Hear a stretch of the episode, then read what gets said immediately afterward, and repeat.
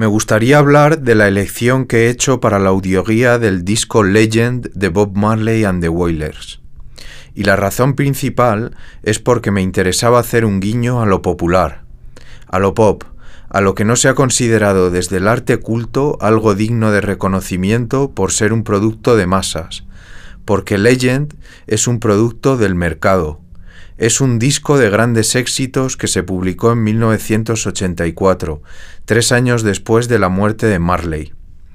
Y no por eso deja de ser un buen disco musicalmente hablando, y también las ideas que trata en las que une de forma muy acertada un pensamiento religioso y espiritual con una reivindicación política y que además considero que comparte con la historia de Brasil.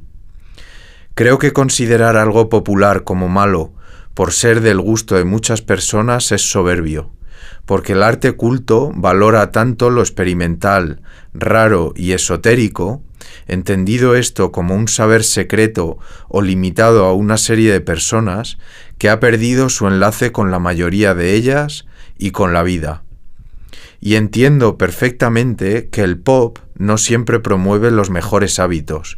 pero es importante darle importancia a un arte que se hizo para la gente, para su uso y disfrute, para llegar al público y a una psicología general, un arte exotérico.